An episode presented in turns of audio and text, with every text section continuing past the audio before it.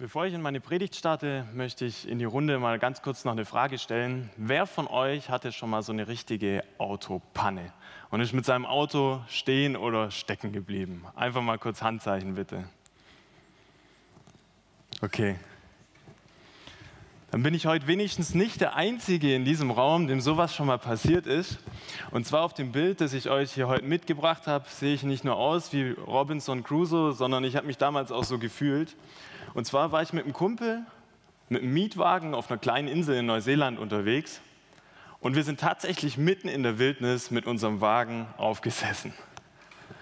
Und wir haben dann alles Mögliche versucht. Wir haben versucht, das Ding rauszuziehen, rauszuschieben, Steine unterzulegen, aber da war echt nichts zu machen. Und weil wir echt mitten in der Wildnis waren, war da halt auch keine Menschenseele, die uns helfen konnte. Und irgendwann kommen dir halt mal die Zweifel. Kriegen wir die letzte Fähre, die von der Insel runterfährt, runtergeht, in zwei Stunden überhaupt noch? Schaffen wir es, unser Auto noch rechtzeitig abzugeben? Müssen wir vielleicht im Auto übernachten? Verhungern wir hier mitten in der Wildnis?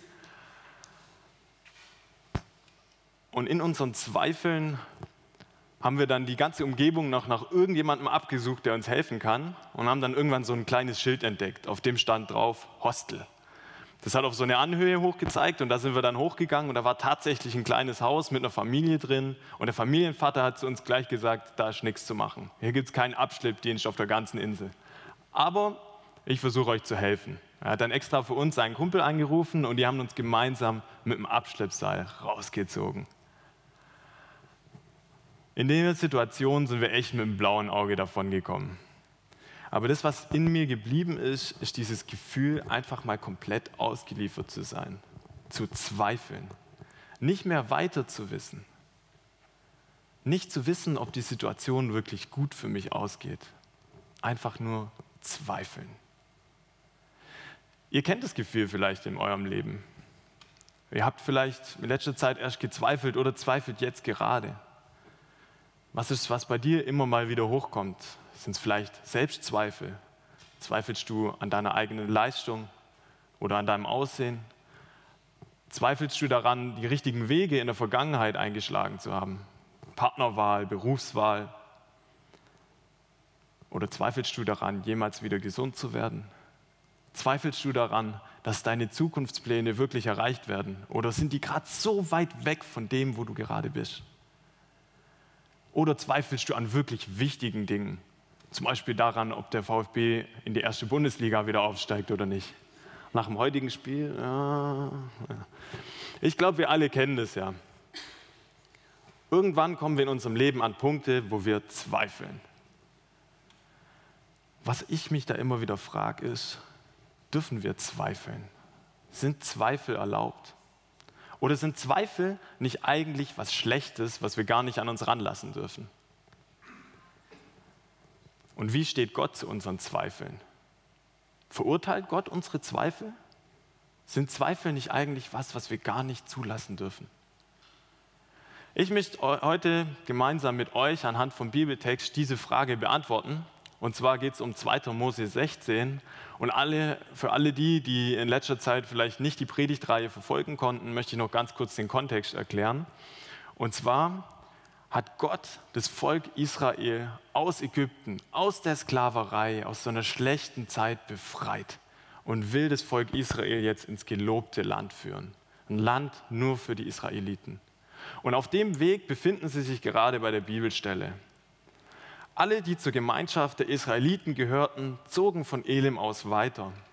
Am 15. Tag des zweiten Monats, nachdem sie Ägypten verlassen hatten, erreichten sie die Wüste Sin, die zwischen Elim und dem Berg Sinai liegt. Die Israeliten kommen also auf ihrem Weg plötzlich in eine trockene Wüste. Ich habe euch mal ein Bild mitgebracht, damit ihr euch vorstellen könnt. Also das ist nicht so ein bisschen eine Wüste, sondern wirklich Wüste, Wüste. Da gibt es nichts zu essen, nichts zu trinken. Und ausgerechnet in diese Wüste werden die Israeliten jetzt geführt. Und dementsprechend ist auch die Reaktion von den Israeliten. Bald fingen die Leute wieder an, sich über Mose und Aaron zu beschweren. Sie stöhnten. Ach, hätte der Herr uns doch in Ägypten sterben lassen. Dort hatten wir wenigstens Fleisch zu essen und genug Brot, um satt zu werden. ihr habt uns doch nur in diese Wüste gebracht, damit wir alle verhungern. Die Israeliten stecken also mitten in der Wüste fest, mit ihrer ganzen Familie. Sie dachten eigentlich, sie kommen in gelobtes Land, wo es ihnen gut geht, und jetzt stehen sie in der Wüste und haben nichts zu essen und hungern. Den Israeliten kommen die Zweifel. Wieso soll Gott wollen, dass wir hier mitten in der Wüste stehen? Will Gott von uns, dass wir hier verhungern oder ist er wirklich noch da? Hat Gott gerade einfach keine Lust, mir zu helfen? Haben Mose und Aaron uns vielleicht verarscht, die Diener Gottes, haben uns den falschen Weg geführt? Die Israeliten zweifeln, weil sie gerade in einer misslichen Lage sind und da kein Ausweg ist. Sie zweifeln daran, ob Gott wirklich da ist. Und ich muss ganz ehrlich sagen, ich kann die Israeliten hier verstehen. Diese Zweifel kann man nachvollziehen. Und die Zweifel der Israeliten, die gehen dann sogar so weit, dass sie sich lieber die schreckliche Vergangenheit in Sklaverei zurückwünschen, als hier in Zweifel in der Wüste zu stehen. Wir Menschen wünschen uns lieber eine schreckliche Vergangenheit als eine ungewisse Zukunft mit Zweifel. So stark beeinflussen uns unsere Zweifel. Und was machen die Israeliten? Die rufen ihre Zweifel Gott entgegen. Aber wie reagiert Gott? Was sagt Gott zu unseren Zweifeln? Ganz ehrlich, wenn ich Gott wäre und das Volk Israel aus Ägypten befreit habe, mit so vielen Wundern, ich habe so viel getan, dass die mir vertrauen können. Und jetzt führe ich sie ins gelobte Land durch eine Wüste durch. Ja, okay. Aber da können die mir nicht mal vertrauen, dass ich sie wohl durch diese Wüste durchbringe. An Gottes Stelle wäre ich wütend oder beleidigt. Wenn wir Menschen alles tun, dass uns eine Person vertraut und die Person zweifelt immer noch an uns, irgendwann reicht es uns. Wir sind sauer, wir sind zornig, wir haben keine Lust mehr drauf. Ach komm, mach doch, was du willst. Das ist unser Bild, unser menschliches Bild von Zweifel. So reagieren wir darauf, wenn an uns gezweifelt wird. Aber wie reagiert Gott? Wie reagiert Gott auf diese Zweifel und dieses Zurufen von den Israeliten? Da sprach der Herr zu Mose, du wirst sehen, ich lasse Brot vom Himmel für euch regnen. Die Israeliten sollen morgens losgehen und so viel einsammeln, wie sie für den Tag brauchen, mehr nicht. Gott ist nicht zornig, Gott ist nicht beleidigt.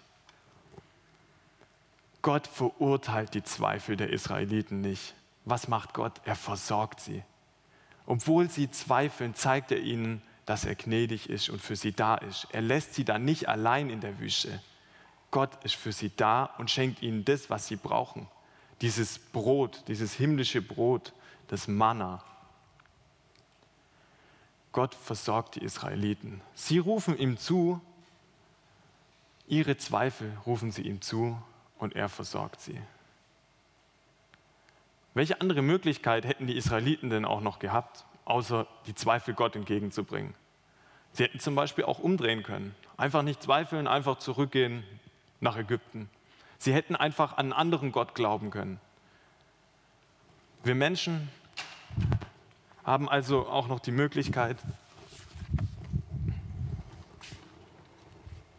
statt unsere Zweifel Gott vorzubringen, unsere Zweifel für uns zu behalten unsere Zweifel in unserem Herz zu lassen, zu unterdrücken, so zu tun, wie wenn die Zweifel nicht da wären. Versuchen, unsere Zweifel zu umgehen. Aber was passiert mit unseren Zweifeln? Die sind nach wie vor da.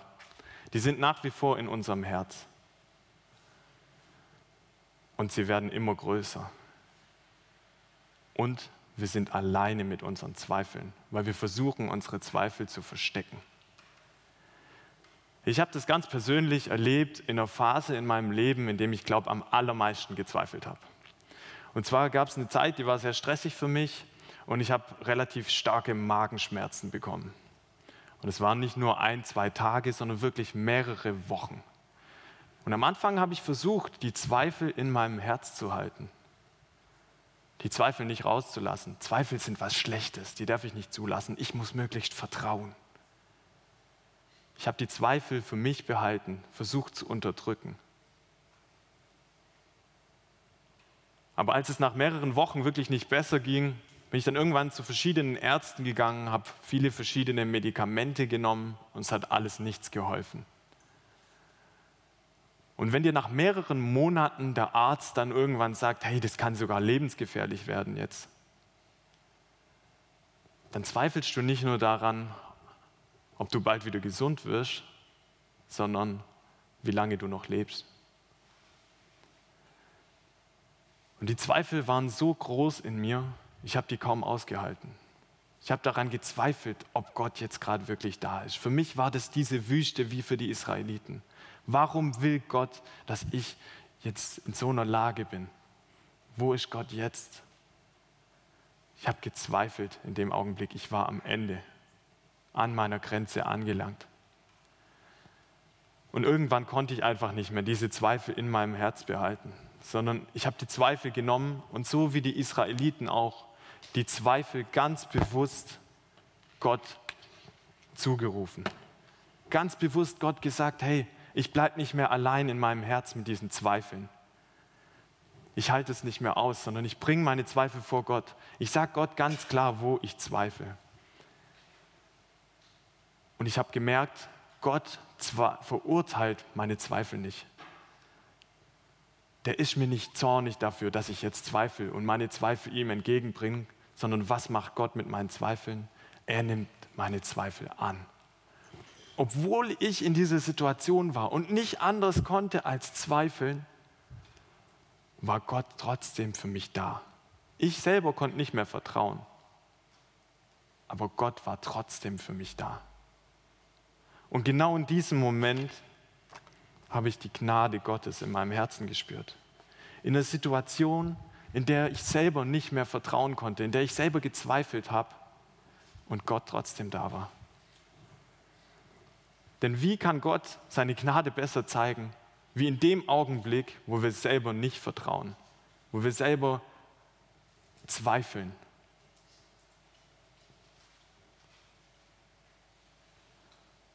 Und es ging nicht von heute auf morgen. Aber im Laufe der Zeit konnte ich meine Zweifel Gott komplett abgeben. Und innerhalb von ein paar Wochen waren meine Magenschmerzen weg. Das ist ein unglaubliches Gefühl, das zu erleben, dass Gott da ist, obwohl wir selber zweifeln. Dort, wo wir am schwächsten sind, dort, wo wir nicht mehr können, wo wir an unsere Grenzen kommen, dass er trotzdem da ist und gnädig ist. Er ist trotzdem für uns da. Er nimmt unsere Zweifel an. Und jedes Mal, wenn wir zweifeln und durch Gottes Gnade aus der Situation wieder rauskommen, können wir gestärkt Gott vertrauen. Das stärkt unser Vertrauen zu Gott unglaublich. Und trotz dieser wirklich super Erfahrung hier komme ich immer wieder in meinem Leben in die Situation, wo erneut wieder Zweifel aufkommen. Wo ich wieder an die gleiche Stelle komme und wieder zweifle. Und mir wieder schwerfällt zu vertrauen. Ich glaube nämlich, Vertrauen zu Gott geht nicht von jetzt auf nachher mit dem Fingerschnips. Zack, ich vertraue Gott und jetzt für immer. Sondern ich glaube, in unserem Leben ist diese Vertrauensbeziehung zu Gott ein Prozess wo wir immer wieder zweifeln und immer wieder neu Vertrauen tanken dürfen. Ich stelle mir das vor wie so eine lange Treppe, diese Vertrauensbeziehung mit Gott. Jedes Mal, wenn ich zweifle, komme ich an die nächste Stufe. Und ich spüre, dass Gott mich durch diese Zweifel hindurchträgt. Ich kann nicht glauben, aber seine Gnade ist für mich da. Und aus der Situation kann ich gestärkt hervorgehen und den nächsten Step auf dieser Treppe der Vertrauensbeziehung machen. Zweifel sind also nichts, was Gott verurteilt, wo wir nicht zulassen dürfen, sondern wenn du deine Zweifel vor Gott bringst, dann gibst du ihm in deiner Vertrauensbeziehung Raum, dass er dir seine Gnade zeigen kann, dass er dir zeigen kann, dass er für dich da ist.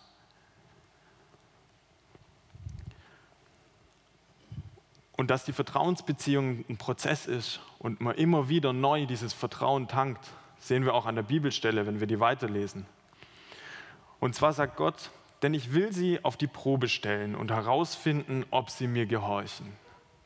Gott will gucken, wenn ich denen jetzt Brot geschenkt habe und denen das gegeben habe, was sie wirklich brauchen, dann will ich mal gucken, ob die mir wirklich vertrauen.